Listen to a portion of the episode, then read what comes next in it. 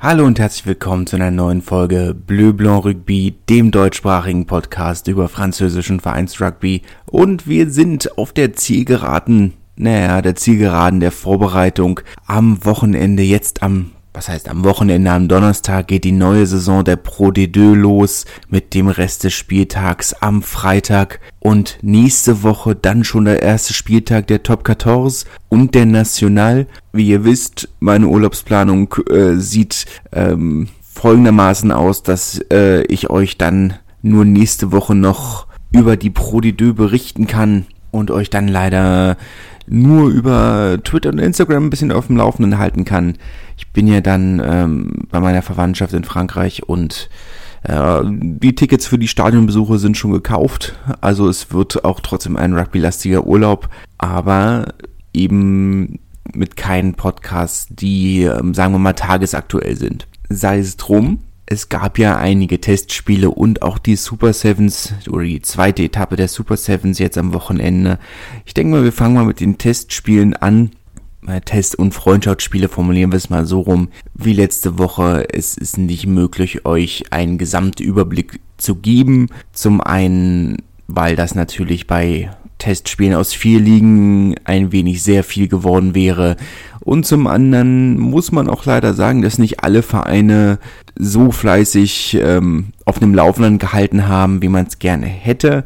Da sind nicht alle Ergebnisse und Aufstellungen publiziert worden auf den Social-Media-Kanälen und in den Zeitungen beziehungsweise wenn wäre es, ähm, die Zeitung hätte man sicherlich nochmal durchgehen können, aber mit Ausnahme der großen bei der beiden großen wäre das jetzt ein ziemlicher Aufwand gewesen. Daher machen wir das einfach mal ähm, oder akzeptieren wir, dass das keine Liste mit Anspruch auf Vollständigkeit ist. Es haben auch nicht alle äh, Vereine tatsächlich Testspiele abgehalten. Racing zum Beispiel haben diese Woche ein gemeinsames Trainingslager mit dem USC Noise abgehalten. Der Verein aus der Nähe von Toulon war einige Tage, äh, fünf Tage in Paris und beziehungsweise in Plessis Robinson, ähm, wo das, Tra ähm, das Trainingszentrum von Racing ist, Racing ist mit ähm, geleiteter Opposition, wie es so schön heißt. Also keine richtigen Testspiele, sondern ähm, sagen wir mal Testspiele mit vielen trainingsbedingten oder taktischen Unterbrechungen. Aber hat für beide Teams natürlich den Vorteil, dass man ähm, seine Spielzüge und seine Taktik gegen Teams gegen jemanden testen kann, die äh, damit noch nicht vertraut sind. Das erste richtige Spiel war am Mittwoch. Ich gehe allerdings nicht in chronologischer Reihenfolge vor, unter anderem, weil mein Laptop nicht ganz mitspielt. Ähm, fangen einfach mal an mit Lyon gegen Montpellier. Das Spiel war auf oder war in Bastia auf Korsika. Ähm, nur wenige oder zwei Tage nach dem verheerenden Unwetter, das ja eine Reihe von Menschenleben gekostet hat und natürlich eine ganze Menge an Schaden an Wohnhäusern und ähm, Landwirt sagen wir mal so rum, landwirtschaftlichen Einrichtungen. Da ist ein äh, riesiger Schaden entstanden. Entsprechend mau besucht war das Spiel, 5000 Leute waren da, war halt keine Priorität aus offensichtlichen Gründen. Montpellier hat ja seit einigen Jahren eine engere Beziehung mit dem korsischen Rugbyverband. Was, was heißt mit dem korsischen Rugbyverband? Mit dem korsischen Regionalverband, sagen wir es mal so rum, der korsischen Liga und spielen jedes Jahr ein Testspiel auf Korsika dass äh, Furiani ja durchaus auch vertraut mit Rugby spielen. Auch die französische oder das, Fran das Frauennationalteam hat ja dort schon Six Nations Spiele abgehalten, unter anderem gegen Italien, was natürlich sehr passend ist. 21-17 für Lyon ist es letzten Endes ausgegangen, wobei man natürlich auch sagen muss, dass ähm, Lyon in Bestbesetzung angetreten sind, was man nicht unbedingt für Montpellier sagen kann die nicht mit einer schlechten Besetzung angetreten sind, das möchte ich gar nicht behaupten, aber natürlich aufgrund der deutlich kürzeren Sommerpause einigen Spielern aus der, sagen wir mal, voraussichtlichen Startformation eine Pause gegönnt haben. Entsprechend vielleicht keine oder diese knappe Niederlage nicht unbedingt ähm, eine Katastrophe für den amtierenden Meister und vor allem die Neuzugänge äh, haben durchaus überzeugt. Ben Lam beispielsweise, der ja aus Bordeaux gekommen ist, direkt mit seinem ersten Versuch nach einem äh, schönen Kick von, ähm, von Louis Forsons Interessant ist in jedem Fall, dass sie beide Halbzeiten, die sie ja mit unterschiedlichen Formationen gespielt haben, ähm, mit äh, zwei Verbindern gespielt haben. Vier Verbinder haben sie ja im Kader. In der ersten Halbzeit mit Carbonell dem Neu der Neuverpflichtung von Toulon auf der 10 und ähm, dem italienischen Verbinder, Verbinder Paolo Garbisi auf der 12. Garbisi war letzte Saison auf der 10 ja eigentlich gesetzt mit André Pollard, ähm, der ja der Star-Rekrut mal eigentlich war, der nun noch von der Bank kam und in der zweiten Halbzeit dann mit ähm, Foursons auf der 10, Brodette Foursons vielmehr und äh, Thomas Darmon auf der 12 man wird also aller Wahrscheinlichkeit nach sehr stark auf diese Doppelverbinderrolle setzen. Man hat ja zudem noch mit Anthony Boutier einen 15er ähm, auf dem Feld, der auch oft, wenn auch wenig erfolgreich, auf der 10 eingesetzt wurde, als alle anderen ver ähm, verletzt waren. Man ist also durchaus sehr flexibel mit zwei bis drei Spielmachern auf dem Feld muss man abwarten, wie das dann letzten Endes weitergeht. Ähm, trotzdem, wenn man bedenkt, dass das potenziell die zweite, naja, die anderthalbte Garde war gegen ein Team, das durchaus realistisch gesehen in den Top 6 landen könnte und müsste. Also durchaus ein positiver Start. Wie gesagt, Montpellier in der Vorbereitung ja durchaus ähm, einiges weiter zurück. Lyon hatten ja die Playoffs verpasst, hatten also anderthalb Monate mehr Pause quasi, naja, anderthalb nicht, aber einen Monat mehr Pause. Ähm, diese natürlich schon etwa Toulon, Clermont 21 zu 40 ist es ausgegangen. Ähm, nicht unbedingt der beste Start für das neue Trainerduo in Toulon. Ähm, Pierre Mignoni, der jetzt ähm, die neue Sportdirektorrolle übernommen hat mit Franck Azemar, der es auf dem Feld weiterführt. Man muss natürlich auch in aller Fairness sagen, dass Toulon einen relativ großen Umbruch hatten. Fast der gesamte Trainerstab wurde umgebaut und naja, vor allem ausgebaut. Elf Trainer hat man offiziell in seiner ähm, in seinem Trainerstab. Das ist schon eine ganze Menge. Ähm, aber das braucht natürlich auch eine gewisse Zeit, um sich ähm, einzuarbeiten. Dann eine ganze Reihe an Spielern, die neu im Kader sind und vor allem wichtige Spieler, die neu im Kader sind oder Spieler, die neu im Kader sind und wichtig werden. Saint-Sel beispielsweise, Ihaya West auf der 10. Das braucht natürlich alles seine Zeit, aber äh, ja, kommt noch eine ganze Menge Arbeit auf, ähm, auf, auf Toulon zu. Ich muss mich auch entschuldigen, ich habe mich verguckt. Racing haben natürlich ein, ein Testspiel gespielt gegen Perpignan. 14 zu 28 ist es aus, äh, ausgegangen für die Gäste aus Paris. Keine Überraschung in der Form. Perpignan, die beide Testspiele verloren haben. Das ist jetzt tendenziell kein, kein Drama. Ähm, gab auch Zeiten vor, vor ihrem letzten Aufstieg. Man sollte jetzt mittlerweile sagen, die haben den Klassenhalt geschafft. Beim vorletzten Aufstieg haben sie beide Testspiele gewonnen unter anderem auch in der Vorbereitung gegen Racing, die ja zu dem Zeitpunkt Meister waren und haben dann die ganze Saison über nur zwei Spiele gewonnen. Das erste drei Spieltage vor Ende in Montpellier. Heißt also alles nicht unbedingt was. Es ist natürlich nicht das vielversprechendste Zeichen. Das muss man auch sagen. Aber es ist jetzt natürlich auch nicht das Drama. Klar, gegen, gegen Racing kannst du verlieren. Das denke ich mal kein Problem. Auch wenn du zu Hause natürlich auch was Besseres hoffen würdest. Da denke ich, auch wenn die Niederlage in Montauban unglücklich war, ist es natürlich etwas beunruhigender. Die Umstände muss man natürlich im Hinterkopf behalten. Sie sind nicht mit Bestbesetzung angetreten. Klar, gegen ein Team, das auch schon deutlich weiter in der Vorbereitung war, aber es ist nicht das beste Zeichen. Man muss sich keine Sorgen machen, keine großen zumindest, aber es ist natürlich nicht vielversprechend. Bayonne auf der anderen Seite, der direkte Konkurrent aller Wahrscheinlichkeit nach im Nicht-Abstiegskampf, hat äh, auch sein zweites Vorbereitungsspiel gewonnen, 25 zu 10 gegen Bordeaux. Bordeaux natürlich mit einer etwas durchwachsenen Vorbereitung ja hauptsächlich noch geprägt von den Querelen am Ende der letzten Saison. Der sehr schmerzhafte Abgang von Cameron Woki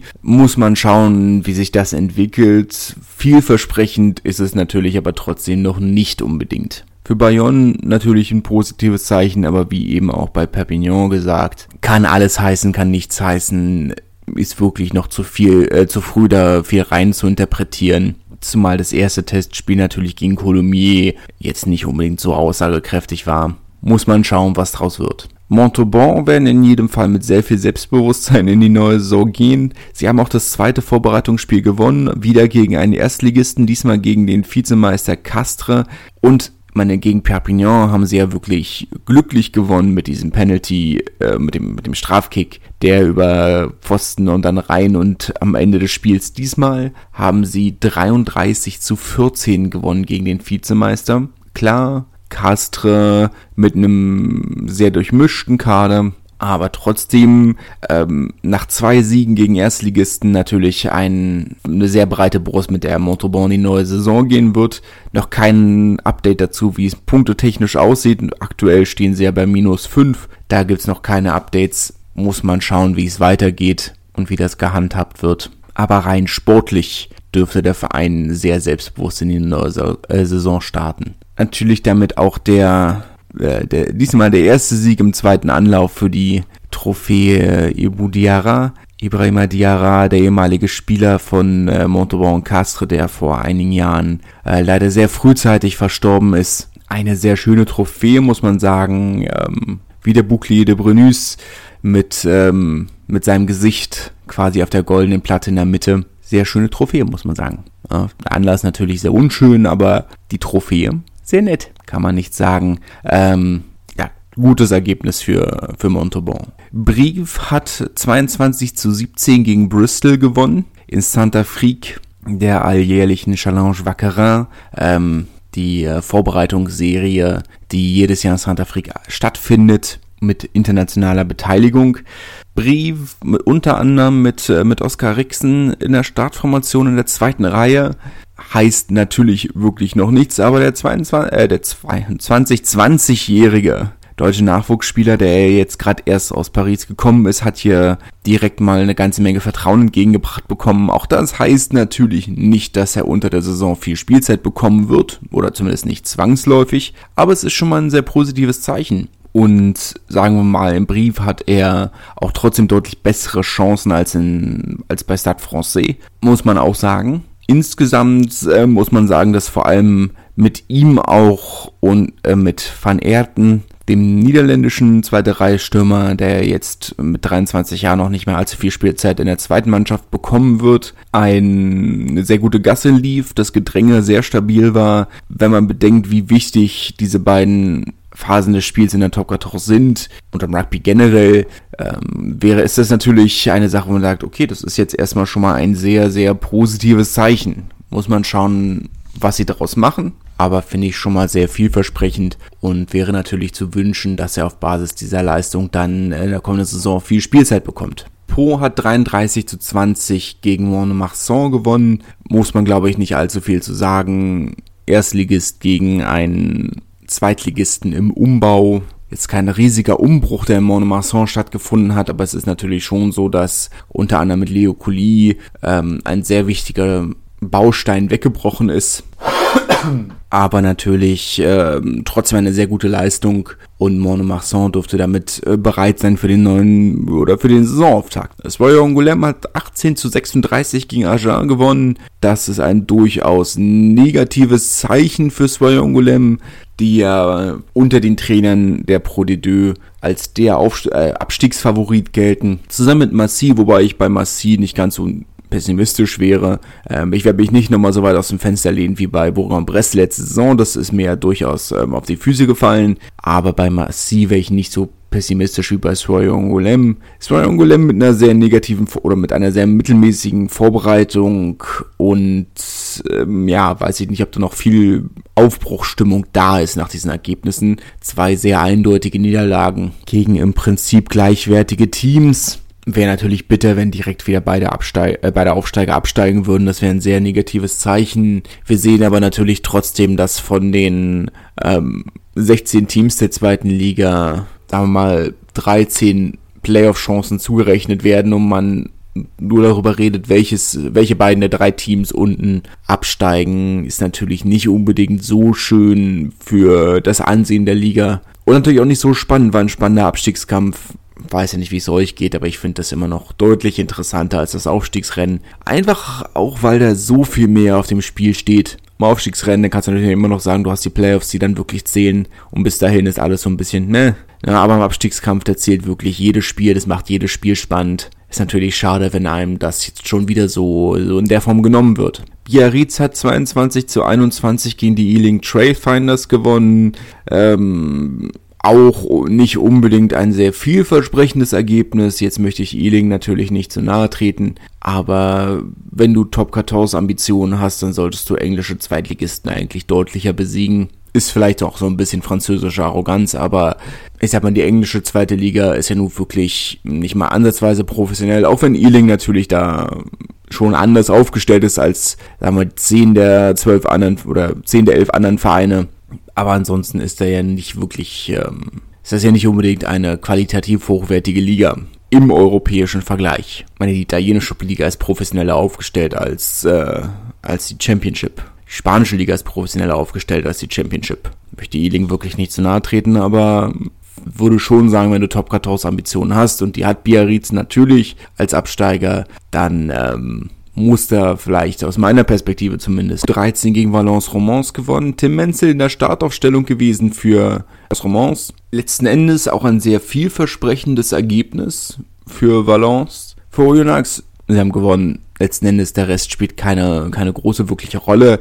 Ähm, haben noch mal ein bisschen durchgemischt, ein bisschen, aber es ändert natürlich nichts daran, trotz dieses, äh, naja, nicht ganz überzeugenden Ergebnisses, dass ähm, Oyonnax der Aufstiegsfavorit sind in der kommenden Saison. Auf der anderen Seite natürlich auch ein sehr vielversprechendes Ergebnis für Valence, die dieses Spiel nicht wie ein Testspiel gespielt haben, sondern wie ein, wie ein Ligaspiel.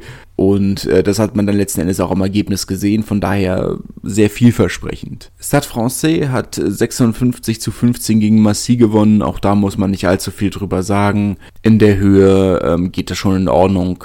Und da muss man sich, glaube ich, auch für Mass oder um Massi nicht, nicht allzu viele oder allzu große Gedanken machen. Ansonsten hat Wann noch 21 zu 0 gegen äh, Rennen gewonnen. Auch da sicherlich nicht unbedingt Grund zur Sorge. Beide Teams haben nochmal testen können. Für Rennen vielleicht sogar positiv als gerade als frisch gebackener Drittliga-Aufsteiger, dass du da noch ähm, gegen ein Zweitliga-Top-Team nur drei Versuche kassierst. Das ist, glaube ich, schon sehr solide. Auch spannend für Wandia, deren, ähm, wo sich ja das, äh, das Rabbin oder Statella Rabbin ja aktuell im Umbau befindet, wie, sich, wie sie sich auf der Baustelle zurechtfinden werden. Ansonsten ja mit neuem Logo, ähm, ja durchaus ähm, er sagt, okay, man, man will sich, man, man hat die vergangene Saison wirklich abgeschlossen gesagt haben, das ist nicht mehr wir, das ist nicht uns, nicht mehr unsere Identität.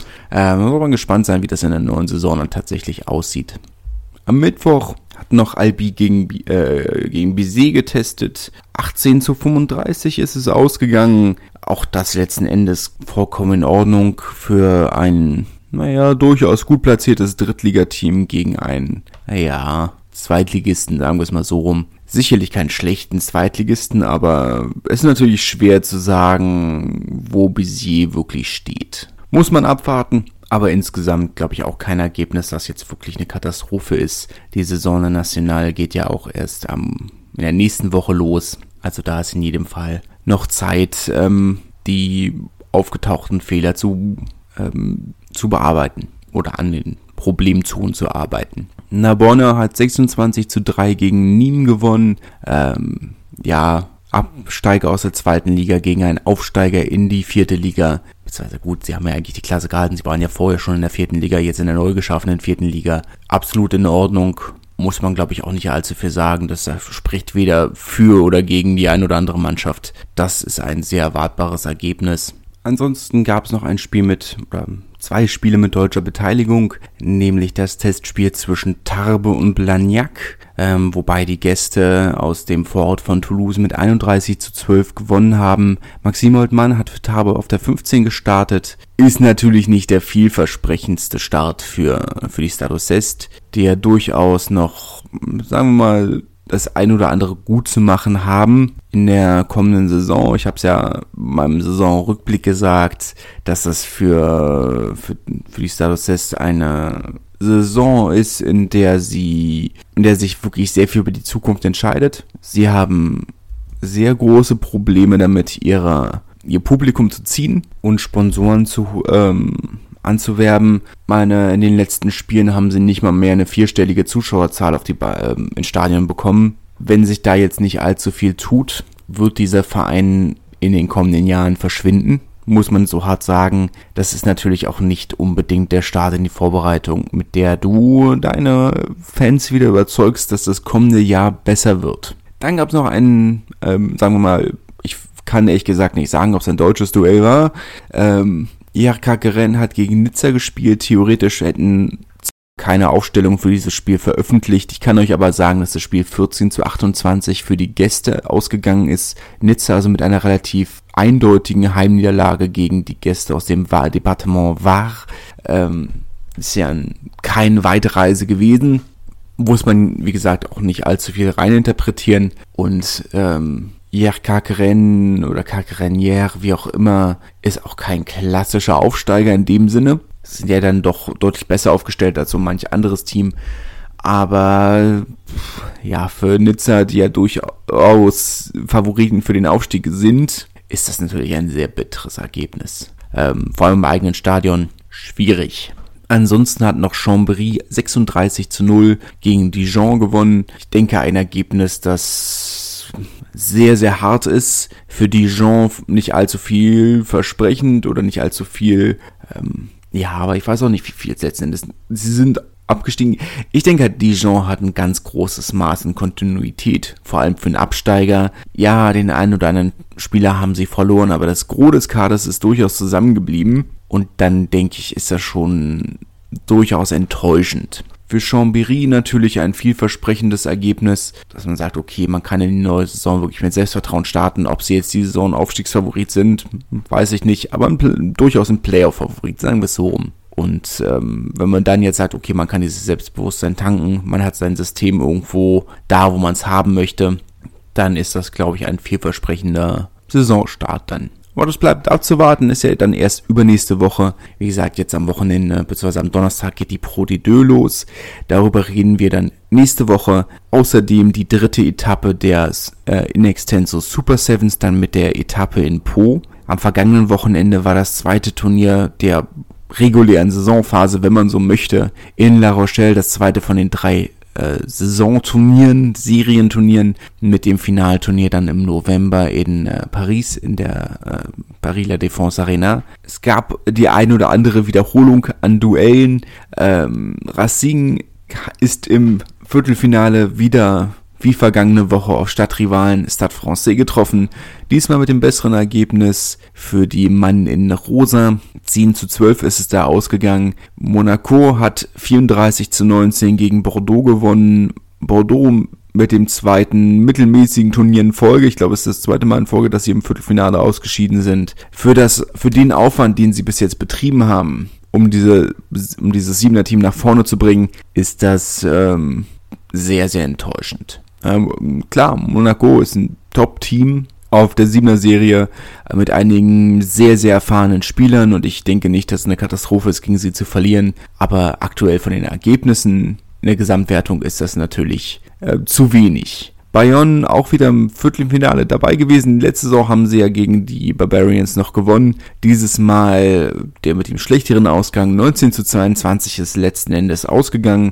Die Barbarians ja unter anderem mit Mathis Galtier, dem Sohn von Fabien Galtier natürlich. Wir haben schon über ihn geredet. Durfte diese, diese Woche noch eine wenige Tage vor dem Saisonstart nochmal im siebener Bereich aushelfen. Drei Spieler von Colomiers tatsächlich bei den Barbarians im Einsatz haben sich da im Vergleich zur vergangenen Woche nochmal verstärkt, wobei ihr bester Spieler vielleicht ein 18-jähriger Tscheche gewesen ist. Ähm, auch Dinge, die man sonst nicht so oft liest, im Rugby zumindest. Und Po hat noch 29 zu 12 gegen die Gastgeber La Rochelle gewonnen. Keine Überraschung. Pro ja vielleicht das Team aus der Liga oder aus der Top 14, die diese Serie am, am ernsten nehmen. Insgesamt ähm, mit dem zweiten Finaleinzug, ich nehme das schon mal vorweg, 33 zu 28 haben sie dann im Halbfinale gegen die Barbarians gewonnen und Monaco, die äh, ihr Halbfinale gegen Stade Francais mit 31 zu 7 gewonnen haben. Da also sehr eindeutig. Monaco gegen Po, das Rückspiel aus der letzten Woche. Letzte Woche hat ja noch Po gewonnen, dieses Mal Monaco. Äh, 12 zu 26 für die Monegassen, die dieses Mal dann endgültig den Titel holen möchten. Haben letzte Saison ja zwei der drei Etappen gewonnen. Jetzt die erste, nächste Woche dann in Po. Damit stehen auch schon äh, zwei Teilnehmer für das Finalturnier fest. Und ähm, ich berichte euch dann nächste Woche, wie es weitergeht. Ähm, allzu viel kann man zu diesem kann, man, kann man zu der siebener Serie eigentlich nicht sagen. Ich habe sie nicht gesehen, wenn ich ehrlich bin.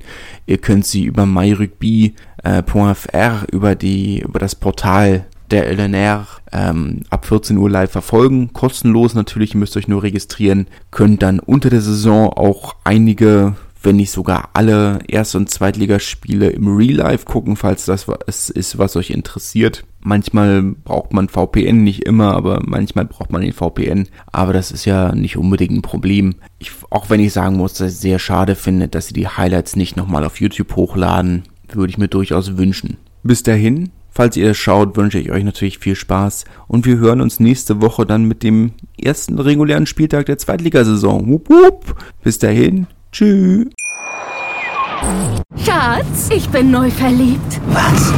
Da drüben. Das ist er. Aber das ist ein Auto. Ja, eben. Mit ihm habe ich alles richtig gemacht. Wunschauto einfach kaufen, verkaufen oder leasen. Bei Autoscout24. Alles richtig gemacht. Wie baut man eine harmonische Beziehung zu seinem Hund auf? Puh, gar nicht so leicht. Und deshalb frage ich nach, wie es anderen Hundeeltern gelingt, beziehungsweise wie die daran arbeiten. Bei Iswas Dog reden wir dann drüber. Alle 14 Tage neu mit mir, Malte Asmus und unserer Expertin für eine harmonische Mensch-Hund-Beziehung, Melanie Lippisch. Iswas Dog mit Malte Asmus. Überall, wo es Podcasts gibt.